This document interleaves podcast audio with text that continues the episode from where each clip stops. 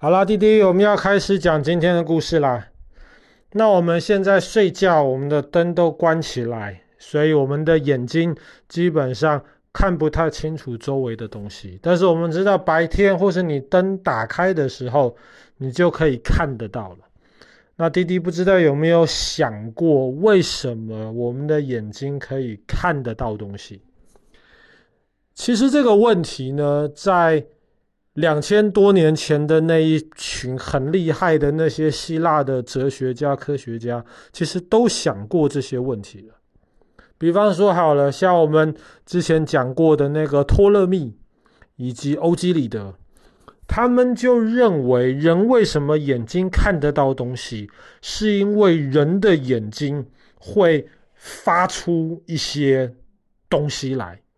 可能是光，可能是其他的那些东西。然后呢，因为我们可以从眼睛发出一些东西，所以可以让我们看到东西。那意思就是说，用眼睛去看东西是一个我们要去做的事情，要主动做的事情。你如果今天选择把眼睛闭起来，你不让眼睛里面发出来的东西能够。到你要看的东西的话呢，你就什么都看不到了。所以这个想法，这种眼睛要主动看东西的想法，在希腊的那个时代是比较主流的，大家比较多人是相信这一套。那么比较少人相信的呢，其实还有另一套，这个是以亚里斯多德为代表的。他就认为呢，眼睛之所以能够看到东西，不是一件主动的事情，而是一件被动的事情。比方说，好了，今天你要看前面的一张椅子，那一定是因为从那个椅子上面射出一些东西，射到你的眼睛里，你才能看得到那张椅子。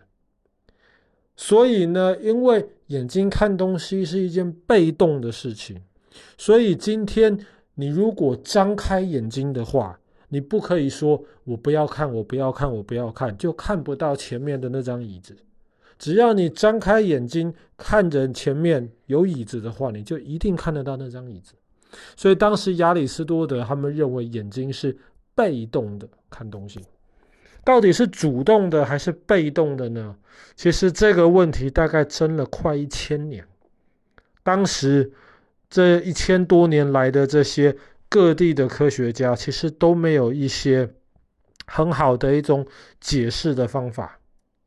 那么这个问题是一直到离今天快一千年之前，在当时的这个阿拉伯世界里面，今天的伊拉克，他如果放在今天的话，他是伊拉克人。这个人的名字叫做海什木，那么又有另一个翻译是翻译成哈桑。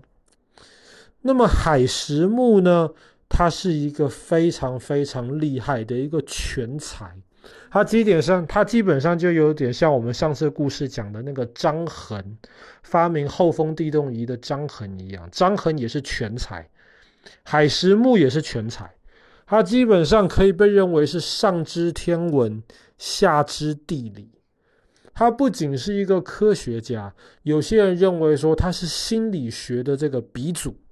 那么心理学的这个想法是从海什木开始的。那么今天我们做科学研究的这个科学方法是从海什木开始的。但他其实也是一个数学家，他其实还是一个发明家。那么关于海什木，其实有一个很有名的一个故事。当时他一开始在今天的伊拉克这个地方出生。那么很短的时间之内，其实大家都知道。这是一个很厉害的一个，一开始大家称呼他神童，后来大家称呼他为非常有智慧的人。那么海石木呢，他从小就对这种工程、数学，特别是应用数学这方面，他非常得心应手。当时控制这整个阿拉伯世界的是埃及的这个法蒂玛王国。那爸爸之前讲故事的时候也讲到这个法蒂玛王朝的这个历史过。那么当时呢，法蒂玛因为在埃及，埃及最重要的一条河就是尼罗河。然后我们知道尼罗河要定期的泛滥，那么才可以为埃及带来这种肥沃的土地。但是在法蒂玛王朝的那个时候呢，尼罗河这个泛滥有点不太听话，常常出现大洪水。所以当时法蒂玛王朝的这个国王呢，他就听别人说，哎，在伊拉克这个地方有一个非常厉害的人，叫做海石木。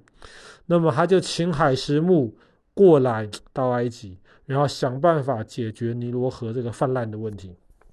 海石木呢，当时听到国王这么说了，然后他大概做了一些数学的一些推算，他就告诉国王说：“你不用担心。”我只要帮你在今天雅斯文这个地方盖一条水坝，尼罗河泛滥的问题就解决了。诶，我们知道今天其实在雅斯文真的盖了一条水坝，那么尼罗河洪水的问题真的得到解决了。所以海石木当时的这个想法其实是正确的。但是当他到了埃及，真的到了雅斯文这个地方，他傻眼了。他发现亚斯文这个地方，尼罗河还有大概一公里这么宽，他就知道以当时的科学技术盖不出一公里宽的这个水坝，所以呢，他又答应了国王说可以解决这个问题。真的到了那边，发现以当时的技术解决不了，他没有其他办法，又怕国王找他麻烦，他只能忽然就开始变成了疯子。当然不是真的变疯子，而是装疯卖傻。他就变得像疯子这样子。那国王发现这个疯子好像什么事都不能做了，但是又怕海石木骗他，所以后来他就把海石木关起来。这一关就关了十几年。那么海石木在被关起来的十几年当中，除了白天装疯子之外，晚上他就开始研究这个问题：眼睛为什么看得到东西？当时海石木就开始做了很多实验，他相信要回答科学问题，不是在脑筋里面想，真的要去动手做实验才行。他做了很多实验之后，他得到了第一个很可能的一个结果，就是他发现光在正常没有阻挡的情况，光会直的走。在没有阻挡的情况之下，光不会转弯的，光不会跟你绕来绕去，光只会直的走。当他意识到光会直的走的时候呢，他马上就意识到了另一件事情，就是当前面有阻挡的时候，光可能会被弹回来。他用镜子做这个实验，他发现透过镜子，他可以改变光的这个路线。当他发现光，会直走，但是也有办法让它转弯的时候呢，他就开始意识到了，眼睛之所以能看到东西，是因为东西上面有光进到了眼睛里面。这个就跟亚里士多德的这个被动的这个说法是有点类似的，但是呢。他很快的就确定了另一件事情，就是东西本身不会发出光，东西只能够有阻挡，改变了光的这个路径，而光会透过直线最短的方式进到眼睛里面来。可是进到眼睛里面之后，有另一个问题就出现了，就是那么一个东西。上面可能有很多很多很多很多小点点的这些光，直直的进到我们眼睛里面来。可是呢，我们怎么样把这很多小点点的光变成了原来那个东西的形状？这个问题就很复杂。所以海石木当时就开始去做一些这种解剖。的工作，他去研究人眼睛的这个构造。那么他那个时候就发现了，哎，人眼睛里面好像有一个东西是可以改变光的这个方向。所以光虽然是直直的进来，但是眼睛里面的那个东西可以把这接收到的许多这些小点点的这些光集中到眼睛里面的某一个地方。所以，当我们在看东西的时候呢，我们最后看到的还是那一个完整的东西。那当然，我们今天知道海石木所谓的眼睛里面可以改变光路线的那个东西呢，就叫做水晶体。所以水晶体基本上是那种有点像透明的那种东西，因为有水晶体很清澈、很透明，所以它只是改变了光的这个直线的这个角度而已。可是如果今天有些人可能水晶体生病了，变得不是那么干净清楚了，他可能就不太容易看到东西。那么我们叫这种病叫做白内障。那么当然，海石木对于这些东西。还是不太明白的，但是至少他已经很确定了，人看得到东西背后其实跟光的一些科学以及人类眼睛的结构有很明显的关系，所以他就为接下来几百年之后的这些欧洲新一代的科学家开始研究光学，奠定了非常非常好的一个基础。